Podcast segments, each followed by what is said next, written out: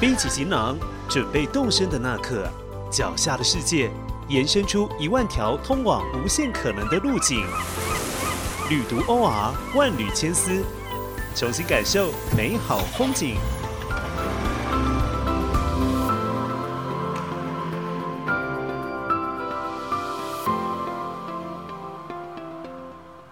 登上绝美壮阔的圣人线，是许多登山者毕生的梦想与夙愿。而雪山与大坝尖山，更是人线上头不可或缺的代表性山岳。不仅被视为圣山，每年更吸引无数登山客拜访及朝圣。究竟雪山与大坝尖山上有什么美丽的风景？又一般人能否挑战登顶呢？本集的万缕千丝节目，就让我们跟着主持人志凯。与摄影师玉生一同揭开这两座山岳的神秘面纱。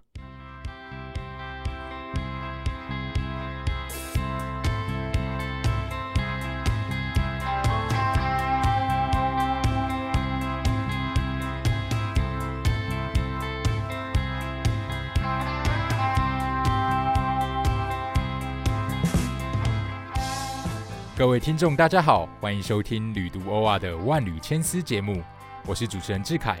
在节目开始之前，提醒还没有订阅的朋友按下订阅键，并给予我们五星的评价。今天的节目，我们再次邀请到摄影师玉生。嗨，玉生，Hello，大家好。还记得上次我们在大甲妈祖绕境的节目中提到，大学时期玉生曾经是登山社的社员吗？刚好我也是攀登百越的爱好者。平时工作之余，非常喜欢到山林里面去走走。今天我们就要来和听众分享两座台湾非常知名，而且都位于圣人线上的山岳——雪山与大坝尖山。在节目开始之前，我们先来介绍一下这两座山的身世吧。雪山海拔高度三千八百八十六公尺，它是台湾的第二高峰，仅次于玉山。虽然海拔接近四千公尺。但以百越来说，其实算是亲近且入门等级的。春夏交际之时，这里还可以看到一片高山杜鹃的花海，非常漂亮。冬季则可以见到银白色的冰雪世界。这里最有名的就是雪山圈谷，它是非常久以前留下来的冰斗遗迹，非常的壮观。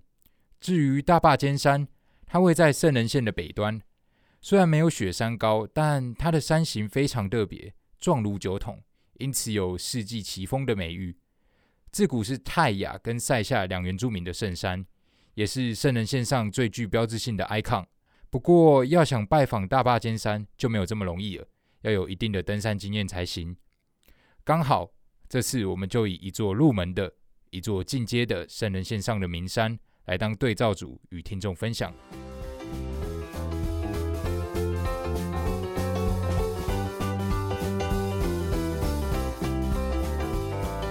那我们就先从雪山开始。呃，首先想请问玉生，当初是怎么选择加入登山社的？又为什么选择雪山作为目标呢？其实登山这件事情，我觉得我其实是最先受到我父亲的一个影响，因为我我父亲跟我应该是我爸妈，我爸妈就他们也蛮喜欢爬山，然后家里的一些可能装备也都有。进入大学之后，就有一次刚好在戏班的布告栏上面看到登山社的广告，在招生。然后他们入社的第一个行程就是去登雪山。我看他讲说，哎，我觉得我可以好像去参加一下，感觉蛮好玩的。因为雪山我爸妈之前有去过，然后我有看过他们的照片，我觉得蛮漂亮的，所以我也想去看一下。哦，所以你爸妈就是在雪山上面算是定情吗？没有没有，在雪山上面定情的不是我爸妈，是我跟我太太。哦，讲到你跟你太太，三月界里面流传一句话：走完圣人就可以结婚了。意思是说，走过这一条困难重重的路线，年轻人才能有担当，可以担起家庭的重任。而我们的摄影师玉生，他连圣人线都没走过，才走过雪山就可以结婚了。我想请问一下，玉生是怎么跟你现在的太太在雪山上面呃感情加温，然后变得更好的？要不要跟大家分享这一段浪漫的山林故事？呃，其实最开始我跟我太太呃会在大学认识呢，就是因为是登山社的关系。然后其实坦白讲，那时候，因为他呃那时候大三，我们我们都是大三，可是因为他刚好转学进来，所以他就对于学校的一切的事物都非常的好奇。然后对于那时候大三已经有点老屁股的我而言呢，就觉得哎好像就来突然来了一个大一新生的那种感觉，就会想说，那就带他来认识一下学校的各个东西。那既然参加社团，所以那时候刚好，因为我其实我在登山社是社长，那时候就要办第一个迎新的活动，然后他就有来参加。那参加完之后呢，就有更多认识嘛。后来直到要去攀爬雪山的时候呢，我们就那时候就已经在一起了。在攀爬雪山前就已经在一起了。对，在之前就在一起了。那一趟去雪山，其实因为呃学校的登山社的社员，并不是每一个人的程度都呃都非常好，有些人可能体力稍微就是没有那么好，所以我们那次的目标其实并不是珠峰，我们只是去东峰而已。但是我们又设下一个时间点，就是你可能在几点钟你有超过走超过东峰，那你就可以往三六九前进。那我们就是最多最多就让你们让你们先到三六九那里。那那那次呢，因为天气其实是我登雪山以来遇过最差的一次天气。在那次之前，我前面登过两次，然后那次是天气最差的，就直接下大雨。我第一次在高山上面，就在百越上面碰到这种暴雨等级的天气。走东风之前的哭坡，不是真的在哭了？对，就是真的哭出来。我们队伍总共有十几个人，我当然不可能只是只偏好照顾我 照顾我那时候女朋友，对我当然每一个社员都好好照顾到。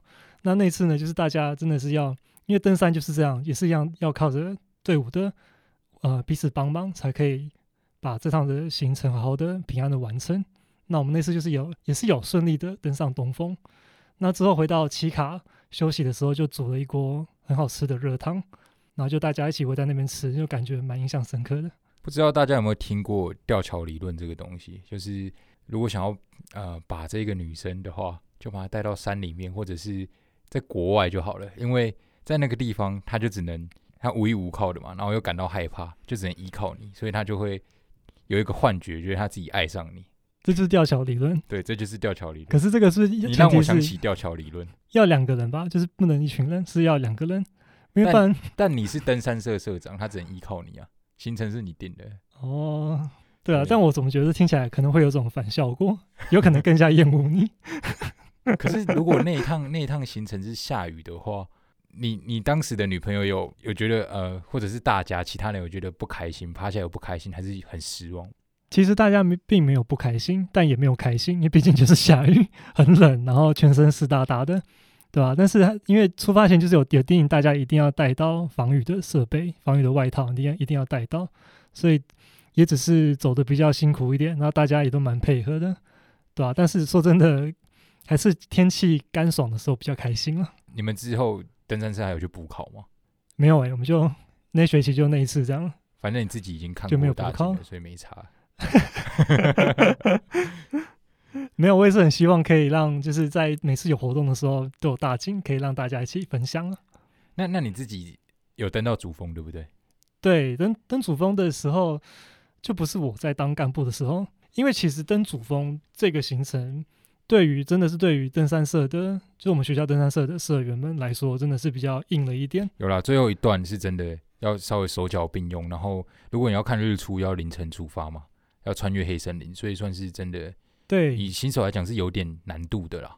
对，而且因为学校的社团活动就是你是只能排在假日，顶多三天而已，所以其实你还要算上交通的时间，所以真的在登山的时间真的会蛮紧迫的。而且还要抽商务哎。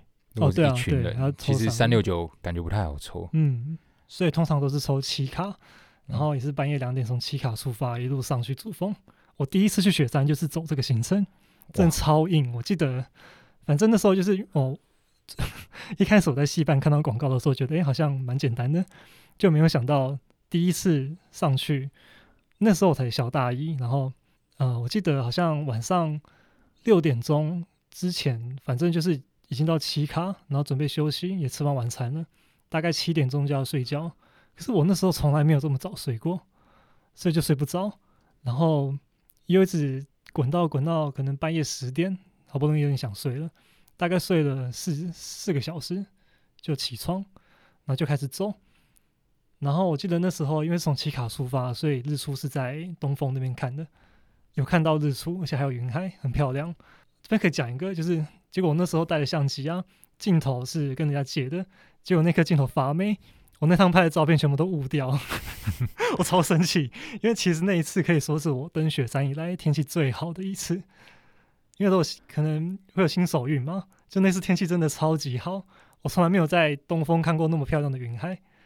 对啊，哎，东风对面就是品田断崖吧？我记得，对，还蛮漂亮的。对，对面就是那个可以看到品田断崖。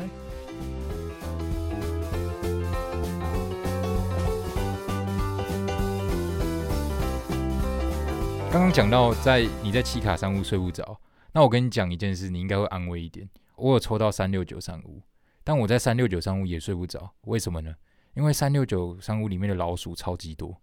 我跟各位听众讲一下，我那个时候也是，因为你登山，你隔天要凌晨可能三点四点就要起来去去主峰看日出，或者像刚刚余生阳去东峰看日出，那你可能晚上七点就要睡觉了。那睡的时候呢，山屋是人生活过的痕迹嘛，所以老鼠都在那边跑来跑去。我那一天是有一只老鼠，我就可以一直感觉到它在我头上走来走去，然后就有一点睡不好了。然后我想说没差，我很累，我要睡觉，但它就直接掉到我的脸上。很崩溃，整个晚上都没睡觉，所以隔天早上去主峰的时候是很没精神、很累的，对吧？但幸好是之后有看到大景，嗯，就是真的超级漂亮的大景，配上那个雪山全谷，所以还蛮感动的啦。嗯，对啊，就这边可能解释一下，就是因为我们那山屋的卧铺啊，睡觉的地方，我们通铺上面呢，刚好头上有一个木板的层架，可以让我们放东西。然后那个层架又非常的长，它是直接直通整条通铺的，它等于像是一个老鼠的快速道路。哦，所以原来是你怎么知道这个？哎，没有，因为三六九跟西卡的其实设备蛮接近，就是因为我们头上有一个木板，可以让我们放可能帽子啊、水壶啊，就是它有个木板的层架在上面，就刚好睡在我们，就是我们头。睡觉的头的方向的正上方就有一个木板的层架。对，我就记得那只老鼠一直在木头里面走来走去，走来走去，然后就稀稀疏疏，然后它有时候会跑出来弄一下你，弄一下你，就会让你 死，就对。其实关于山屋，我有一个小小的我个人的都市传说可以分享一下。是鬼故事吗？对，哎呦，有有一次，呃，我准备要帮社团就是要申请山屋的时候，也也是要去雪雪山东峰，那。我就很很简单，我就直接在 Google 的搜寻列上面打奇卡山庄，然后就打空哥，这时候不是会跳出一个建议搜寻？嗯，就它第一个是奇卡山庄空哥鬼故事，我根本就不敢点，因为我是很害怕，然后我我怕我看了之后就不敢带队去这个地方。我跟你讲，我就是犯贱。呃，大家不知道有没有听过奇来猪北，那鬼故事更多。我那时候就去找那边的鬼故事，然后听说他们的就是成功商务里面是有呃。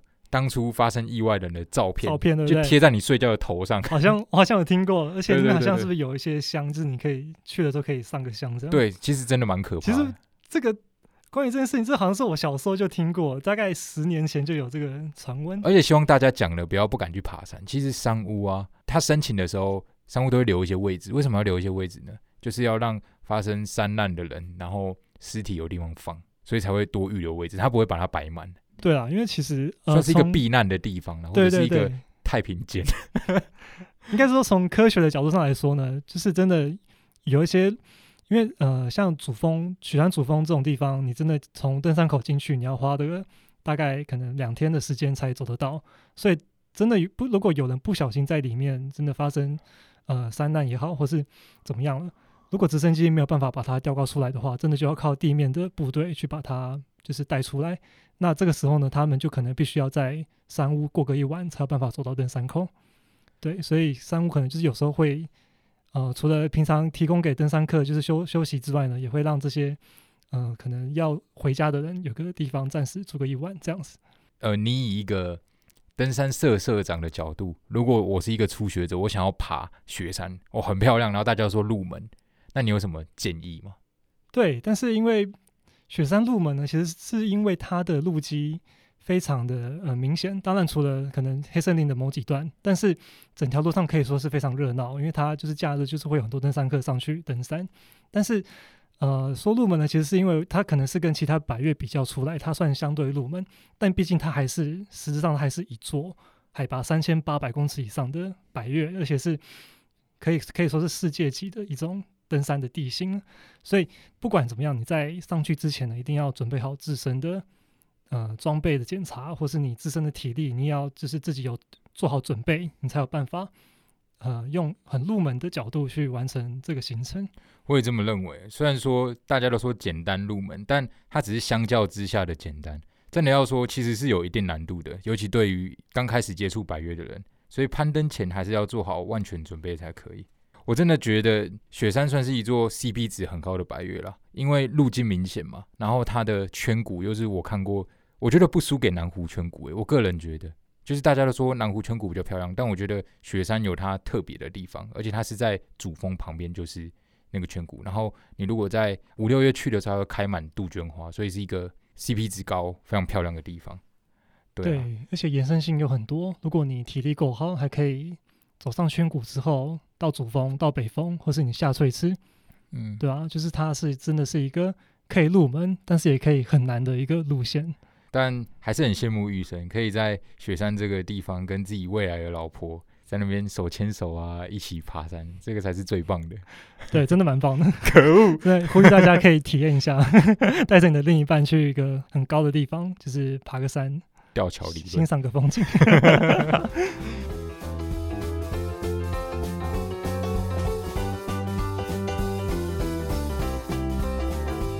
再来，我们说到大坝尖山，其实对我来说，大坝真的是让人又爱又恨的一座山，因为它的山形跟它的风景实在太特别、太美。它不像是雪山啊、玉山啊，或者是其他百岳一样，是呃，你登到山顶然后看风景这样，因为它本身就是一座。icon，它本身就是一个标志，有点像是美国优胜美地的感觉。嗯嗯，对对对就是你看到它，你就知道是大坝。虽然你没办法攀登它，但呃，我觉得对于登山者来说，这是一种朝圣的感觉，而且非常特别。哦，所以啊，你在爬大坝的时候，是你可以从远远的，就你可能还有十公里的路程，可是你已经可以远远的看到大坝的山头已经在远方。然后你是这样子感觉，是慢慢沿着那个山峦走过去的。没错，呃，我当初印象比较深是。呃，他也是凌晨开始走，凌晨从山屋走，然后你要走非常长一段路才可以到大坝。然后你在那个天微微亮的时候，呃，应该说天还没亮的时候，因为星星很很亮嘛，你就看得到那个大坝的山形。然后再看到山形的时候，你就会觉得心里就有一种激动感，很想赶快到，因为真的大坝实在太漂亮了。然后它的那个山形隐隐约约在星光的照耀下，它就好像跟你说：“哦，快点来找我吧，快点来找我吧。”然后随着晨曦越来越亮，越来越亮。你就看到它的轮廓越来越明显，而且会随着阳光变成粉红色、黄色、橘色各种颜色。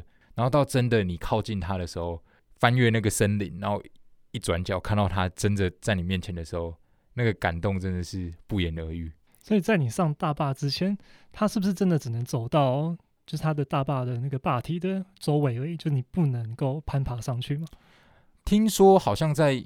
三十年前的时候是可以攀登上去的，但现在就是不行，就是我们只能沿着它旁边走。嗯，但你是可以摸到坝体的，哦就是那些岩石什么，因为小坝在后面，然后一般会走大坝的人一定会到小坝嘛，所以你要到你要走到小坝，一定要沿着大坝旁边的小径过去，那你就会很像抱着它，因为那个路很小，抱着它，然后沿着它走，然后再到小坝，而且到小坝看大坝又是另外一个完全不同的角度。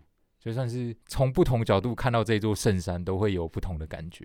那你没有呃，你有没有最推荐从哪个角度去看大坝的主峰？我个人最喜欢从呃嘉利山的地方看，因为你在那边会经过几座百越嘛，嘉利山也是其中一座。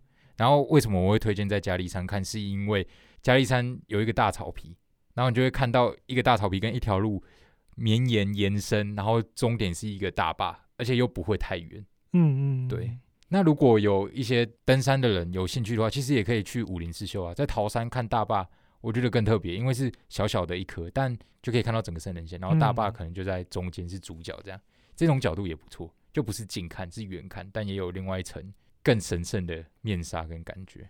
因为我自己在这几次还没有去过大坝，我就听你讲完之后，我也好想赶快去看一下。对，但大坝那边的天气其实蛮难以捉摸的，很多人去那边都是大坝都被雾挡住，所以。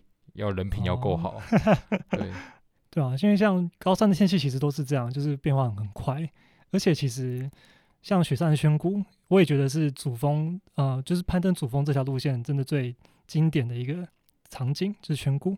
而且圈谷它并不是像大坝那样，你从头开始爬的时候就可以远远看到在那边，圈谷是真的你要穿越了黑森林，走出黑森林的出口，你才看得到圈谷的位置。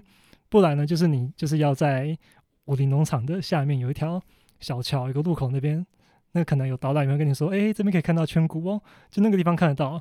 那接下来你准备呃进去登山口之后呢，就是真的要走到黑森林之外，你才看得到。不过像走，为什么会说雪山算是比较入门，大坝算是比较进阶的？那是因为大坝除了地形比较陡峭之外，它在走之前，你还要经过一个十七公里的大陆林道。对，你要走一个，就是走走一条林道，然后周边其实没什么风景，走十七公里其实是蛮累的，而且我觉得比爬山还要累，因为它没有地形让你去踩，然后让你去风景让你去看，它就是蛮平淡的，然后一路走要走十七公里，然后可能要花个呃六六七个小时走完，真的是可以当做一个进去大坝之前的一个考验。对，你要先撑过这一关，才有办法去看到这个神圣的大坝。不过大陆林道也是有它好的地方啦。我觉得如果你是喜欢动物或喜欢鸟类的人，可能就会很喜欢那条路。因为像我那次走的时候是在呃回程的时候在清晨嘛，我有看到地质、蓝腹鹇、山枪、黄鼠狼，全部都在那条路一次都出现给你看，而且看到不止一次。你在这十七公里看到好多好多珍贵的动物出现，都非常漂亮。所以很推荐大家去走啊，虽然会很痛苦，但爬山就是这样嘛，痛苦你才会感到快乐。对啊，不只是风景，对，真的是先苦后甘的一个运动。《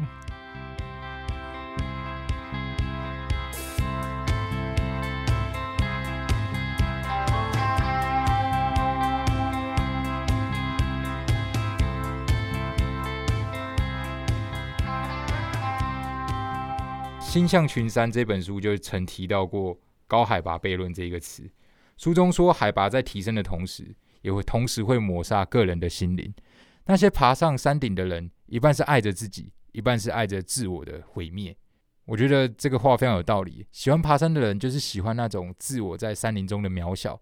山能让人学会谦卑，山也可以让人学会尊重，山也能让自己更认识自己。啊，今天很高兴可以再次邀请到玉生来上我们的节目，畅谈雪山跟大坝尖山这两座圣人线上标志性的百岳。那喜欢我们节目的朋友，也别忘记按下订阅键，并给我们五星的评价哦。对了，旅途杂志在十二月会推出朝圣之路封面故事，这两座山岳也会出现在圣人线的篇章哦。想知道更多有关圣人线或其他朝圣之路的内容，可以多多参考。旅途偶尔期待再次上路。感谢收听这一集节目内容，万缕千丝陪您探索一万种旅行他方的目的，换位一千种思考生命的方式。如果喜欢本集内容，欢迎上网搜寻“旅读 OR” 获取更多资讯。万缕千丝，期待能在下一回声音的旅途中与您重逢。